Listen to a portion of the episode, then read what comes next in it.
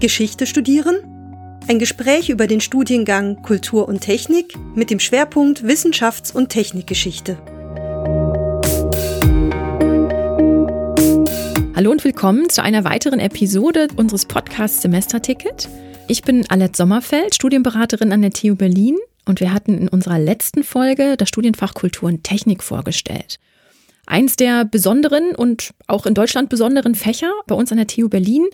Und wir hatten in der Folge vorgestellt die Spezialisierung innerhalb des Studiengangs Sprach und Kommunikation und Philosophie. Es gibt weitere Spezialisierungen und eine davon ist Wissenschafts- und Technikgeschichte. Und die Episode heute soll dieser Spezialisierung gewidmet werden. Und weil natürlich ich nicht diejenige bin, die da die Expertin für ist, haben wir uns eine Expertin eingeladen und heute ist Zu Young bei uns. Herzlich willkommen. Hallo. Sei so nett und stell dich bitte kurz vor und erzähl uns vielleicht zum Einstieg, wo du gerade im Studium ungefähr bist. Hallo, ich bin So Young. Ich studiere Kultur und Technik mit Schwerpunkt Wissenschafts- und Technikgeschichte. Bin jetzt im fünften Semester im Bachelor werde in diesem oder nächsten Semester meine Bachelorarbeit schreiben. Bachelorarbeitsthema super interessant, da kommen wir drauf zurück nochmal. Ich würde richtig gerne da anfangen, wo du auch drüber nachgedacht hast zu studieren. Wie bist du zu dem Studiengang gekommen? Das ist ja wirklich ein Studiengang. Es gibt an jeder Uni so ein, zwei exotische Dinge, würde ich mal sagen, wo man tatsächlich auch jetzt nicht nach googeln kann, weil es so ein Stichwort jetzt nicht irgendwie ja in der studienkulturellen Vorbereitung, nenne ich es jetzt mal, irgendwie allen präsent ist. Wie bist du dazu gekommen und wie ist es zu der Entscheidung gekommen, Wissenschafts- und Technikgeschichte zu machen hier bei uns? Bei mir war es reiner Zufall, dass ich im Geschichtsstudium gelandet bin. Ich bin in Südkorea zur Schule gegangen, habe dementsprechend ein südkoreanisches Abitur, was es erschwert hier in Deutschland einen Studienplatz zu bekommen. Und dann habe ich eine berufliche Ausbildung als technische Modellbauerin gemacht und weitergearbeitet nach der Ausbildung und nebenbei bei einer britischen Universität fernstudiert. Arts and Humanities nennt sich der Studiengang. Und dann kam die Corona-Pandemie und dann mein Arbeitsplatz war nicht mehr so sicher. Das Studium an der britischen Uni war zu teuer. Dann habe ich mir überlegt, hier in Berlin Vollzeit zu studieren und habe mich ein bisschen umgeschaut. Dann habe ich herausgefunden, dass man mit einer abgeschlossenen Berufsausbildung und mehrjährigen Berufserfahrung zu bestimmten Studiengängen zugelassen werden kann. Aber ich hatte eine sehr begrenzte Auswahl. Zum einen, weil ich nicht für Studium Berlin verlassen wollte und zum anderen, weil ich mich hauptsächlich für Geisteswissenschaft interessierte, die mit meiner Ausbildung kaum zu tun hat. Und Wissenschafts- und Technikgeschichte war einer der Studiengänge, wofür ich mich bewerben konnte. Und dann habe ich mich beworben, den Platz bekommen.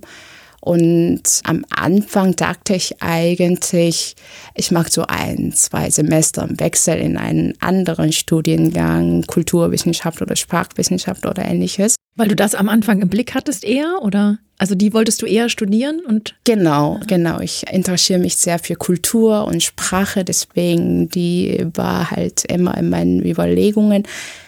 Und äh, zudem, weil Geschichte nicht mein Lieblingsfach in der Schule war. ich weiß nicht, wie Geschichte hier in Deutschland gelehrt wird, aber bei uns in Südkorea war es ziemlich langweilig alles auswendig lernen, in welchem Jahr was passiert, an welchem Tag und welcher König oder Präsident hat von wann bis wann regiert. Das muss man alles auswendig lernen. Und so war halt Geschichte nicht mein Lieblingsfach in der Schule. Und ich konnte mir einfach nicht vorstellen, Geschichte zu studieren. Und dann Wissenschafts- und Technikgeschichte hat mich sofort so fasziniert dass ich im Fach geblieben bin und äh, mittlerweile will ich einfach weitermachen, mindestens bis zum Master. Okay, das heißt, genauso wie ich mir das ungefähr vorgestellt habe, dass man da irgendwie drüber gestolpert ist, weil man würde jetzt nicht nach so einem Stichwort suchen wahrscheinlich, ne? Ich würde aber noch mal kurz zwei Schritte zurück. Das heißt, du bist aus Südkorea nach Berlin gekommen Hast du deine Ausbildung in Südkorea gemacht oder hast du die hier in Berlin gemacht auch? Hier in Berlin. Ah, okay. Wie bist du denn da überhaupt drauf gekommen? Das ist ja total spannend. Du sitzt also in Südkorea, machst Abitur und denkst dir, Ja, so technische Modellbauerin in Berlin, das wäre ja das, was ich gerne machen würde. Das ist ja total spannend. Erzähl mal, wie das dazu gekommen ist. Ne, eigentlich, ich bin nach Deutschland gekommen, um zu studieren. Und dann, wie gesagt, am Anfang hatte ich Schwierigkeiten, weil halt das südkoreanische Abitur hier nicht so richtig anerkannt wird. Und dann habe ich dies und das alles ausprobiert, was mich interessiert. Und irgendwann wollte ich dann wieder Deutschland verlassen. Und dann zum Schluss äh, dachte ich mir, okay, ich gehe mal nach Frankreich, Urlaub, dann verlasse ich Europa für ewig. Genau, dann habe ich in, in Paris äh, so verschiedene Ausstellungen besucht und da waren halt so kleine Modelle, wo ich mich gefragt habe, okay, wer mag sowas und gibt es auch Berufe dafür und dann habe ich das tatsächlich gefunden in Deutschland und dann habe ich verstanden. Ich habe das nämlich noch nie vorher als Ausbildungsberuf gehört. Technik ich auch nicht. Ich auch nicht und deswegen ich dachte der letzte Versuch. Wenn das nicht klappt, dann gehe ich einfach. Okay, total interessant. Ähm, das heißt, du hast dann das Studium begonnen und gegen den eigentlichen Plan war das so interessant, dass du gesagt hast, ich bleibe dabei. Da würde ich direkt gleich mal anschließen und sagen, kannst du uns so grob, ne, weil ich weiß schon auch, dass man ja relativ flexibel ist in dem, wie man das auch innerhalb des Studiums nochmal, also welche Themen man dann wirklich auch nochmal fokussiert ins Auge nimmt oder eben auch für sich nochmal innerhalb des Studiums vertieft. Magst du uns sagen, was sind die groben Inhalte, die auch vielleicht alle tun müssen? Wo habe ich dann Spezialisierungsmöglichkeiten und was sind vielleicht die, die du gewählt hast, damit wir so ein bisschen eine Inhaltsübersicht haben, worum es geht im Studium? Also der gesamte Studiengang Kultur und Technik ist halt sehr interdisziplinär geprägt, aber Darüber wurde in einer anderen Episode sehr anschaulich dargestellt und erläutert. Daher möchte ich meine Antwort spezifisch auf das Kernfach Wissenschaft und Technikgeschichte ausrichten. Also was mich an dem Fach Wissenschaft und Technikgeschichte besonders fasziniert hat, ist, dass man sich mit der Verflechtung zwischen Technik, Wissenschaft und Gesellschaft beschäftigt. Dass man nicht einfach die Entwicklung von Technik und Wissenschaft historisch betrachtet, sondern die Entwicklung in einen sozialen oder kulturellen Kontext schaut. Das heißt, die Wechselwirkung oder die gegenseitige Beeinflussung zwischen Technik, Wissenschaft und Gesellschaft im Vordergrund unseres Faches steht. In der Technikgeschichte kann das zum Beispiel bedeuten, wie eine bestimmte Technik in bestimmten Gesellschaften akzeptiert oder abgelehnt wird oder sich anders entwickelt. In der Wissenschaftsgeschichte was zu verschiedenen Zeiten in verschiedenen Gesellschaften als wissenschaftliches Wissen galt zum Beispiel. Und zudem ist die Technikgeschichte auch sehr eng mit der Umweltgeschichte verbunden. An der TU werden sowohl in der Lehre als auch in der Forschung die historischen Zusammenhänge zwischen Technik und Umwelt thematisiert, die für aktuelle Umweltprobleme natürlich relevant sind. Nur um einige Beispiele zu nennen, wären zum Beispiel der menschliche Umgang mit Ressourcen wird historisch untersucht, die Geschichte von Recycling, die Geschichte der Infrastruktur und ihre ökologische Auswirkungen oder auch die Alltagsgeschichte, die Geschichte des Konsums, die allesamt unser heutiges Leben und unser Verhältnis zur Umwelt stark geprägt haben. Und ich verstehe Wissenschaft und Technikgeschichte als eine Brücke zwischen Natur- oder Ingenieurwissenschaften und Geisteswissenschaften. Du hast jetzt an einer Stelle gesagt Interdisziplinarität. Das ist genau das, was du jetzt gerade nochmal erwähnt hast. Also, dass man in alle Fachgebiete im Grunde reinschauen muss, um Zusammenhänge dazwischen herauszustellen oder sich eben eine Entwicklung anzuschauen. Hast du einen bestimmten Schwerpunkt oder ein bestimmtes Gebiet, mit dem du dich besonders beschäftigt hast jetzt? Ich persönlich interessiere mich sehr für Alltagsgeschichte und Konsumgeschichte und für die Bachelorarbeit habe ich mir jetzt überlegt, die Kühlschrankentwicklung in Südkorea im sozialen, kulturellen, ökologischen, politischen Kontext zu untersuchen, zu schreiben. Das finde ich jetzt auch nochmal einen spannenden Aspekt, weil du da wahrscheinlich auch extrem nochmal Unterschiede zwischen deiner Heimat und deiner jetzigen Heimat sozusagen siehst. Ist das auch ein Schwerpunkt? Könnte man das als Schwerpunkt wählen, dass man auch so interkulturelle Sachen betrachtet oder spielt das keine Rolle? Ist das dann eher so fokussiert auf einen Raum? Ist das spezialisiert auf Europa, wenn ich mir jetzt so Seminarthemen vielleicht angucke? Oder ist das auch was, wo man zum Beispiel frei entscheiden könnte? Also mehr Gewicht ist natürlich auf europäische Geschichte mhm. ähm, gelegt. Aber es gibt zum Beispiel auch China Center an der TU, wo wir dann auch viele Seminare besuchen können, wo es viele Geschichte wie über China oder ökologische, politische Geschichte erzählt wird. Da kann man auf jeden Fall so einen interkulturellen Vergleich machen. Und wenn man das halt, ähm, das Thema auch machen will, dann kann man das gerne in der Hausarbeit oder auch in einem Seminar als Reparat ähm, reinbringen. Das ist das Schöne an dem Studiengang, dass man halt seine Freiheit hat, wo man sich vertiefen will, in welchem Thema sozusagen.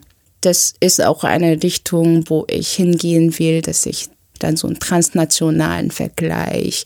Wie war das in Deutschland oder in Europa und wie war das anders in Südkorea oder in anderem asiatischen Raum zum Beispiel. Mhm. Ich würde noch mal kurz einen Schritt zurück zur Schule gehen wollen, weil du vorhin nämlich gesagt hast, du fandest eigentlich Geschichte nicht besonders sympathisch, also hättest du es wahrscheinlich nicht als dein Lieblingsfach gewählt, wenn ich das jetzt gefragt hätte. Hast du Inhalte aus der Schule, die du da irgendwie dennoch wieder auftauchen siehst jetzt im Studium? Oder hatte das tatsächlich mit dem, was du als Allgemeinwissen in der Schule vermittelt bekommen hast, vor allem eben mit dem Hintergrund aus Korea, das ist ja auch nochmal was anderes, das, ne, wenn man, also deutsche Studiengänge gehen erstmal davon aus, dass man in die im deutschen Abitur unterrichteten Allgemeinwissen und Grundlagen irgendwie mitbringt. Hast du irgendwas, irgendwelche Inhalte, wo du sagst, das taucht jetzt auch im Studium wieder auf, wo du dich in der Schule vielleicht schon mit auseinandergesetzt hast? Um ehrlich zu sein, liegt meine Schulzeit so weit so zurück. zurück schon. Mhm. Mindestens 15 Jahre oder mhm. so, deswegen. Aber was ich mit Sicherheit allen sagen kann, die sich für Wissenschafts- und Technikgeschichte interessieren oder die sich dafür schon interessieren, aber sich Sorgen machen, weil sie in der Schule in Geschichte nicht so gut abgeschnitten haben oder ähnliches. Habt keine Angst. Wie ich bereits erwähnt habe, Geschichte war nicht mein Lieblingsfach in der Schule. Außerdem bin ich an einem ganz anderen Ort zur Schule gegangen, wo halt nicht so viel wie über europäische Geschichte gelehrt wird. Als ich angefangen habe zu studieren, habe ich mir auch viele Gedanken gemacht. Okay, ich weiß, ich habe keine Ahnung, was in Europa wann was passiert ist. Und dann habe ich mir so viel Gedanken drüber gemacht. Aber also ist natürlich vom Vorteil, wenn man schon in der Schule fleißig Geschichte gelernt hat und schon ein großes Interesse an Geschichte hat. Aber auch wenn man jetzt nicht so gut in der Schule war oder sich mit Geschichte nicht so viel beschäftigt hat, braucht man nicht allzu viele Gedanken machen. Also das das kommt dann. Das kommt dann, sagen, genau. Das kommt ne? dann. Ich glaube, genau, am Ende ist wahrscheinlich das Interesse das Ausschlaggebende, ne? wenn man dann genau der Funke überspringt, so wie das bei dir gelungen ist. Ähm, du hast vorhin gesagt, wir, war, ah, genau, wir waren bei Interdisziplinarität und ich würde mit dir zusammen sozusagen ein Bild des Studienalltags malen wollen. Und meine erste Frage wäre dazu, zeigt sich diese Interdisziplinarität im Alltag? Also ist es tatsächlich so, wie ich mir das jetzt vorstelle, nach dem, was du gesagt hast, dass ihr als Kultur- und Technikstudentinnen, die ja immer irgendwie über einen technischen Aspekt sich auch Gedanken machen oder genau diese Verbindungen ziehen wollen, dass ihr euch tatsächlich in technischen Studiengängen auch rumtreibt? Oder ist das tatsächlich eher separiert voneinander? Ihr seid unter euch und guckt mit diesem geschichtlichen Auge als Studiengruppe der Wissenschafts- und Technikgeschichte Studierenden da drauf? Oder wie ist das im Alltag? Also total unterschiedlich, was für ein Thema das Seminar hat. Zum Beispiel in der Technikgeschichte haben wir auch viel Themen wie über Umweltgeschichte. Da kommen viele Studis auf verschiedenen Richtungen, auch Ingenieurwissenschaften oder, oder, oder. Also die kommen alle, weil das Thema gerade so aktuell ist und weil viele sich dafür interessieren. Und da sind wir dann tatsächlich sehr interdisziplinär. Es gibt dann aber auch ein Seminar, wo wir halt unter uns sitzen, wenn das zum Beispiel nur über Theorie geht. Also es kommt drauf an.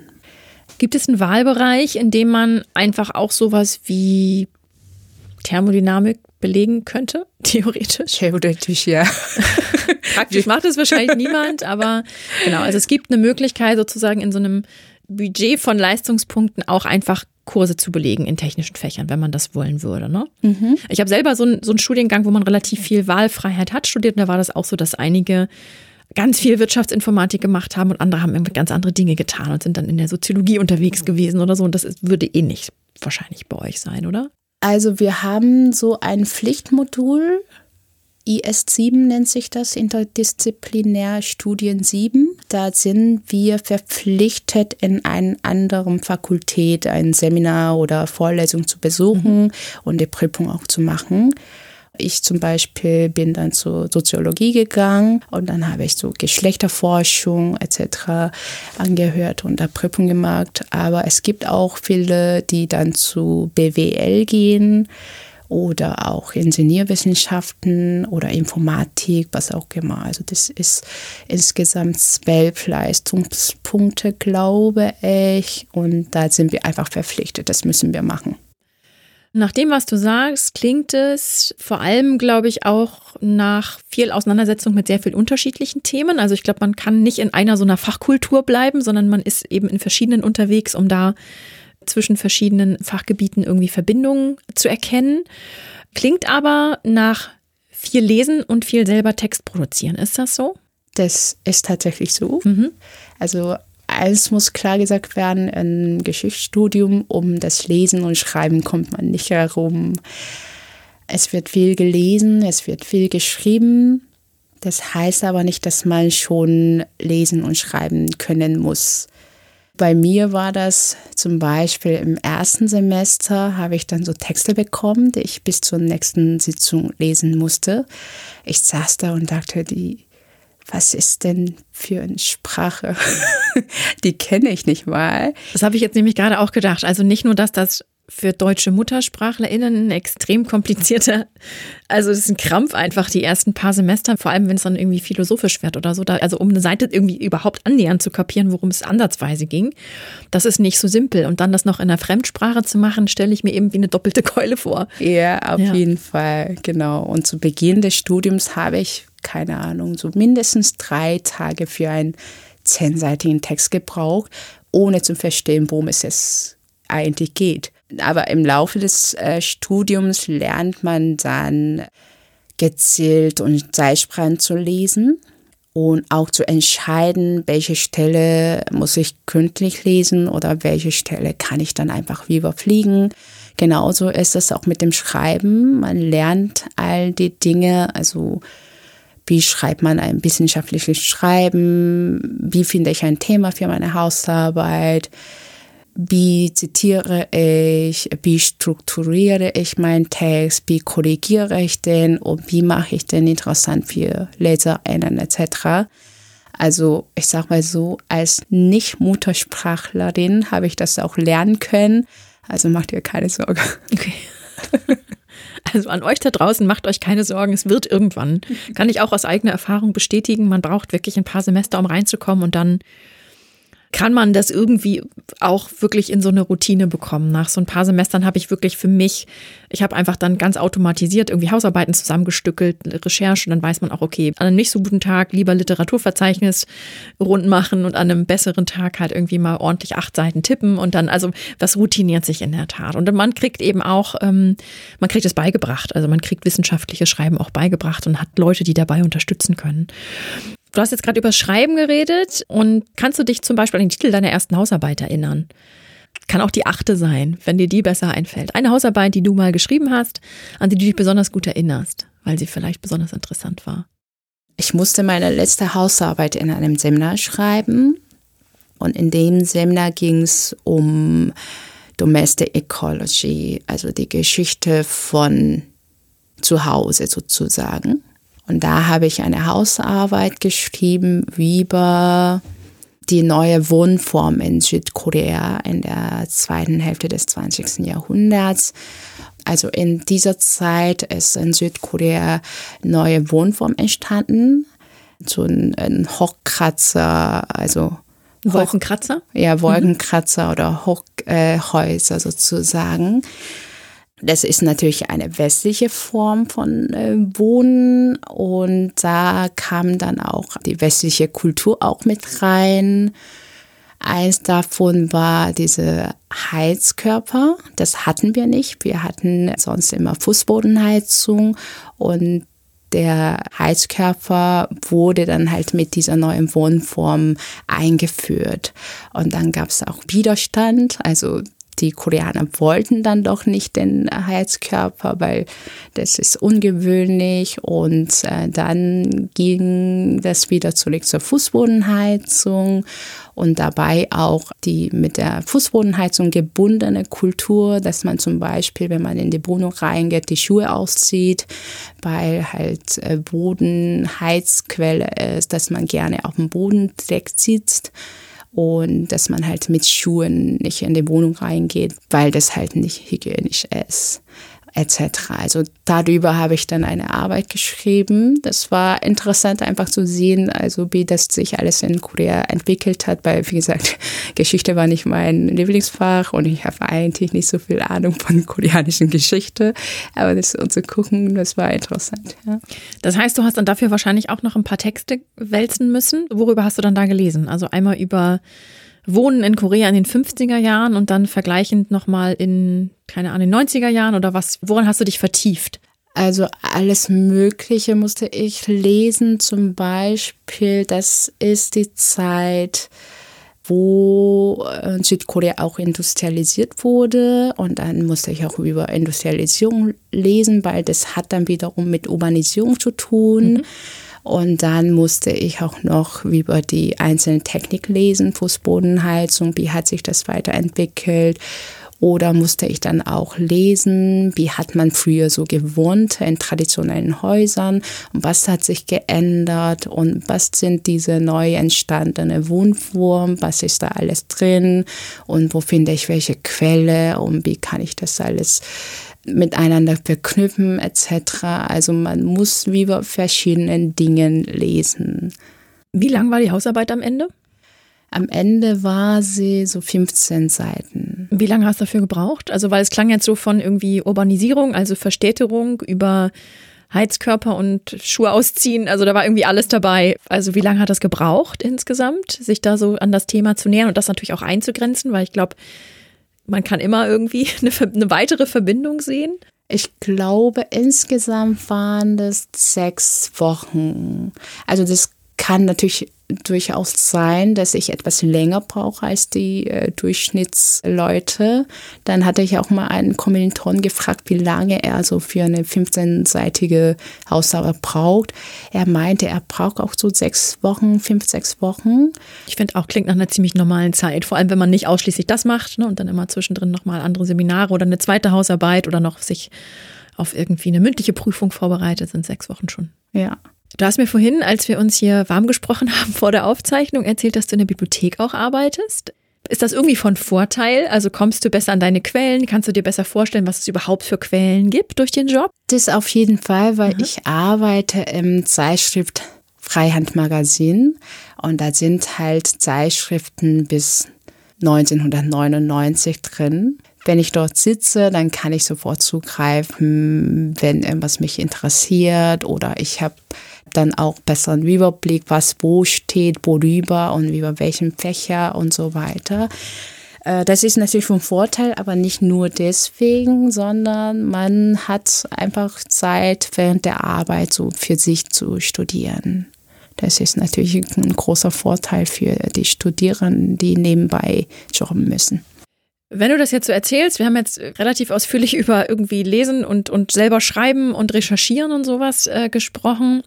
Für mich klingt das erstmal ziemlich einsam. Nicht viel Teamarbeit. Korrigier mich, wenn es anders ist. Aber ist das so? Also ist das tatsächlich so, dass man doch relativ viel Zeit mit sich selbst verbringt, weil dieses Lesen, Schreiben eben nichts ist, was man in der Regel in der Gruppe tut?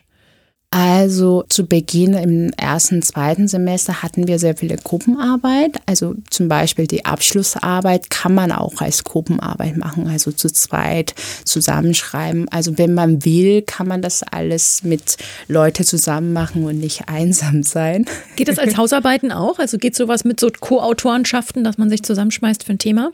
Das kann man mit dem Dozierenden immer sprechen. Das heißt, auch da ist man flexibel, also nicht genau. nur in der Genau. Thematik. Und wenn du jetzt, wenn du jetzt sagst, okay, das ist mein Ding, und dann kommt jemand, der sagt, okay, ähm, das mit den Kühlschränken in Deutschland interessiert, interessiert mich extrem, lass uns zusammen was machen, könnte man fragen und verabreden wahrscheinlich, oder? Genau, könnte man immer fragen.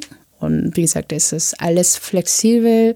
Ist mir noch nicht passiert, weil ich von der Persönlichkeit her einfach lieber alleine arbeite. Okay, also zu dir passt das. Ist ja Ja. echt noch ein guter Aspekt. An dieser Stelle, genau, kurzer Einwurf aus der studienberaterischen Sicht nochmal. Ähm, Es macht extrem Sinn, sich zu überlegen, ob das eben zur Persönlichkeit passt. Und wenn du eben sagst, genau, es ist etwas, was mir extrem gut passt, sowohl, sowohl der Modellbau, wo man auch alleine vor sich hin machen kann, als auch ähm, das Lesen und Schreiben. Also für diejenigen von euch, die die das gut können, mit sich alleine sein und da auch Lust drauf haben, ist das natürlich wirklich extrem schlau, sich so, so einen Studiengang auch auszusuchen. Klingt nach sehr viel Selbstorganisation auch. Klingt, als wenn du re- relativ viel auch dabei sein musst, eben alleine auf eigene Ideen zu kommen. Wie funktioniert das? Also hat jemand zum Beispiel das Kühlschrankthema vorgeschlagen? Bist du da selber drauf gekommen? Wie funktioniert diese Themensuche? Weil es klingt so frei, dass man es, glaube ich, auch relativ gut selbst strukturieren können muss. Oder wie ist das im Studienalltag? Also in der Regel wird im Seminar schon gefragt, ob wir dann, also man kann sich aussuchen, schreibe ich jetzt eine Hausarbeit oder mache ich jetzt ein Referat und gilt dann als kleine Leistung, Hausarbeit immer als große Leistung. Und die Dozierenden fragen dann schon zu Beginn oder am Ende des Seminars, wer hier Hausarbeit schreiben will, dann haben wir so eine Sprechstunde. Da können wir unsere grobe Vorstellung, also grobe Idee vorstellen, worüber wir gerne schreiben möchten. Zum Beispiel, ich habe dann gesagt, ich möchte gerne über so und so schreiben und dann haben wir die Struktur so und so überlegt. Dann hilft der Dozierende natürlich auch dabei, das Thema einzugrenzen, dass das halt machbar ist in, innerhalb 15 Seiten oder 10 Seiten. Oder die empfehlen dann bestimmte Literatur, das solltest du lesen, um über so und so zu schreiben zu können. Oder auch irgendwelche Theorie, zum Beispiel auf Kühlschrank bin ich auch dadurch gekommen, weil der Dozent damit mich angesprochen hatte. Ich habe mir grob vorgestellt, ich möchte gerne Südkorea mit einziehen und irgendwas mit ähm, Ernährung zu tun hat. Dann hat er so ein paar Sachen empfohlen und dann hat er auch dementsprechend Literatur empfohlen, lies mal das und das und dann dadurch habe ich mich dann am Ende entschieden, okay, ich schreibe dann über Kühlschrank. Das klingt für mich jetzt nicht nur nach eigene Ideen unterbringen, sondern es klingt auch danach, dass man ja relativ viel miteinander im Gespräch sein muss. Ne? Wie ist das im Betreuungsverhältnis zwischen Studi und Dozierenden? Wie empfindest du das? Also wir sind eine relativ kleine Gruppe.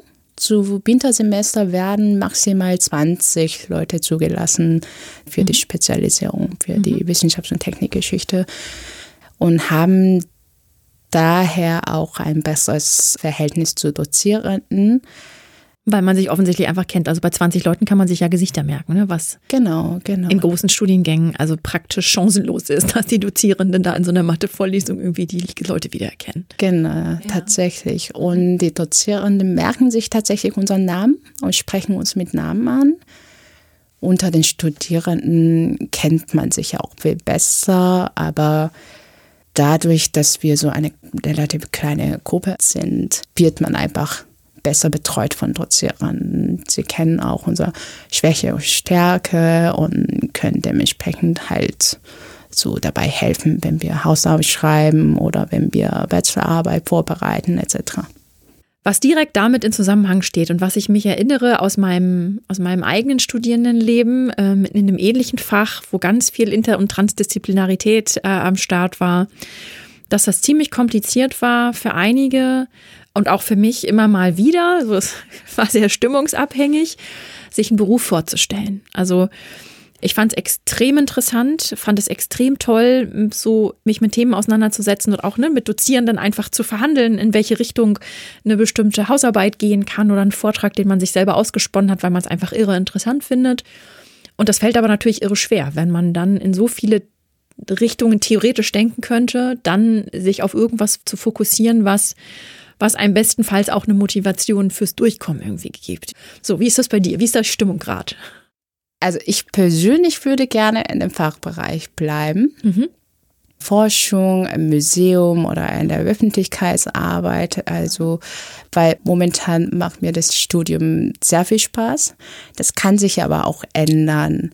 Alles hat seine Vor- und Nachteile. Für diejenigen, die schon zu Beginn des Studiums ein konkretes Bild davor haben wollen, was die später daraus machen, kann das nicht so ganz attraktiv klingen, aber für diejenigen, die auch beruflich kreativ sein wollen, ist es natürlich ein großer Vorteil, weil nicht nur unser Studiengang Wissenschaft und Technikgeschichte, sondern Geisteswissenschaft allgemein dass die Bereiche, in denen man später arbeiten kann, so breit gefächert sind und dass man sich während des Studiums in verschiedenen Richtungen qualifizieren kann. Zum Beispiel, ich habe momentan Spaß, aber das kann sich ändern und später denke ich mir, nee, ich will doch keine Historikerin werden oder so. Dann kann ich mich für was anderes qualifizieren. Das ist zum Beispiel schwieriger, wenn man Architektur studiert man hat Architektur studiert, dann wird man Architekt oder was ähnliches. Und wir haben dann halt innerhalb des Fachbereichs schon eine Menge Möglichkeiten oder Berufswege, die man einschlagen kann. Aber darüber hinaus hat man dann auch andere Möglichkeiten, die dann nicht unbedingt mit dem Fachbereich zu tun haben müssen, den man studiert hat. Okay, also ich denke genau, du hast das ja auch alleine in dem, wie der Studienalltag ist, schon ziemlich gut beschrieben, gerade dass man, dass man ja so viele Fähigkeiten auf dem Weg lernt, also dieses irgendwie Texte sortieren zu können, sich überhaupt einzugrenzen auf ein Thema, mit einer kreativen Idee überhaupt zu starten und Kontakt zu jemandem aufzunehmen, das Thema zu klären. Also es sind so viele Fähigkeiten, die auf dem Weg entwickelt werden, die dann genau zu solchen Öffentlichkeitsarbeit, Museum, Wissenschaftskommunikation, was auch immer. Also man hat so viele verschiedene Möglichkeiten, wo, wo ich aus studienberaterischer Sicht wahrscheinlich immer dazu raten würde, probiert euch aus. Also genau wie du es ja im Grunde gemacht hast. Du hast schon, du hast eine Berufsausbildung, du arbeitest jetzt in der Bibliothek, also du hast Einblicke in unterschiedliche Dinge, damit man sich Berufsbilder vorstellen kann. Das hilft ungemein. Also mir hat es total geholfen, auch immer Jobs zu haben, die ein Stück weit mit meinem Fach zu tun hatten dass man sich darauf so erden kann. Also dass man irgendwie denkt, okay, das ist irgendwie, es gibt anfassbare Dinge, die man tun könnte mit den Skills, die ich habe. Und dennoch bin ich da drin nicht eingeschränkt. Das ist eine, so eine grundsätzliche Kompetenz, die man bei den Geistes- und Sozialwissenschaften, glaube ich, generell erwirbt. Und da kenne ich viele Studienprogramme. Das würde für die Soziologie, technikwissenschaftliche Ausrichtung bei uns mindestens genauso zutreffen. Also das ist etwas, was genau extrem interessensbezogen und extrem frei sich anfühlt. Es kann schwierig manchmal sein, so ein, so ein Jobbild als Motivation zu haben, aber ähm, genau, das, auch das kann man üben. so würde ich jetzt sagen, aus eigener Erfahrung. Ich habe dennoch, und das ist vielleicht eine ganz gute Überleitung zu der nächsten Frage, immer mal wieder die Erfahrung gemacht, selber und auch mit Kommilitoninnen, die das schwierig fanden und die da fanden, dass das Studium manchmal dann einfach zäh wurde, wenn ihnen so eine Perspektive oder so eine, eine Vorstellung davon zu haben, wo man damit hingeht. Ist das für dich ein Thema manchmal und gibt es andere Stolperfallen im Studium, wo du so ein bisschen vielleicht auch nicht darauf vorbereitet warst und wo es geholpert hat? An der Diskussion teilzunehmen. Mhm. War immer schwer und ist mhm. immer noch schwer. Ich glaube, das ist auch zum Teil kulturell bedingt und zum Teil auch sprachbedingt. Kannst du sagen, was daran kulturell bedingt ist? In anderen asiatischen Ländern weiß ich jetzt nicht ganz genau, aber in Südkorea haben wir nicht so wirklich eine Diskussionskultur. Also wir diskutieren nicht gerne. Auch in Bildung, aber generell will man das immer vermeiden. Daher habe ich auch nicht so wirklich gelernt, wie man so diskutiert, wie man seine Meinung äußert. Ist ja spannend, ne? Weil das, also ich habe jetzt gerade gedacht, das ist ja ein gerade in den höheren Semestern, wenn man wirklich anfängt, durch Vorträge und Gespräche zu lernen einfach. Also wo einfach dieser Stil von, da steht jemand vorn und betet irgendwas runter, weil die 675 Leute im Hörsaal, also es geht ja auch nicht da irgendwie eine Diskussion zu moderieren, aber das ist eben in den höheren Semestern immer mehr in diese Kultur des Lernens durch Auseinandersetzung mit dem Thema, aber mit anderen zusammen. In die Richtung geht es ja immer mehr. Das ist natürlich mhm. kompliziert, ja. Ja. Aha. Also ist das besser geworden mit der Zeit? Also hast du, hast du so ein bisschen das Gefühl gehabt, dass du das einfach, ne, dann. Genau, also das ist ein harter Kampf, mhm. muss ich sagen, aber es geht voran. Also mhm. ich bin jetzt momentan froh, dass ich langsam mehr Selbstvertrauen habe, meine Meinung zu äußern oder etwas vor anderen Leuten zu sagen. Also das lernt man einfach im Studium. Was muss man können, um im Studiengang irgendwie gut, gut dabei zu sein? Du hast gerade schon mehrere Sachen jetzt im Gespräch gesagt. Also du hast gesagt, so dieses, du bist ein Typ, hast du gesagt, die überhaupt kein Problem damit hat, sich auch irgendwie mit sich allein zu beschäftigen, zu lesen, ähm, damit eben allein zu sein, jetzt gar nicht so wahnsinnig viel im Team irgendwie zu machen. Gibt es andere Sachen, die Leute irgendwie, ja, wer, wer passt gut in euren Studiengang? Von der Persönlichkeit, von den Interessen, so für wen könnte das ein interessanter Studiengang sein? Also von der Persönlichkeit her, wie gesagt, man kommt um das Lesen und Schreiben nicht herum. Das heißt, wer nicht gerne am Tisch sitzt oder nicht mit Lesen Zeit verbringen wollen, dann ist es vielleicht nicht der beste Studiengang für diejenigen. Vom Thema her finde ich den Studiengang Wissenschaft und Technikgeschichte nicht nur für diejenigen, die sich für Geschichte interessieren und selbst HistorikerInnen werden wollen, interessant, sondern auch für diejenigen, die sich für Probleme von heute interessieren. Weil wir sind heute mit vielen sozialen und ökologischen Problemen konfrontiert. Und ich halte es für wichtig, dass man die Wurzel dieser Probleme kennt, um sie anzugehen.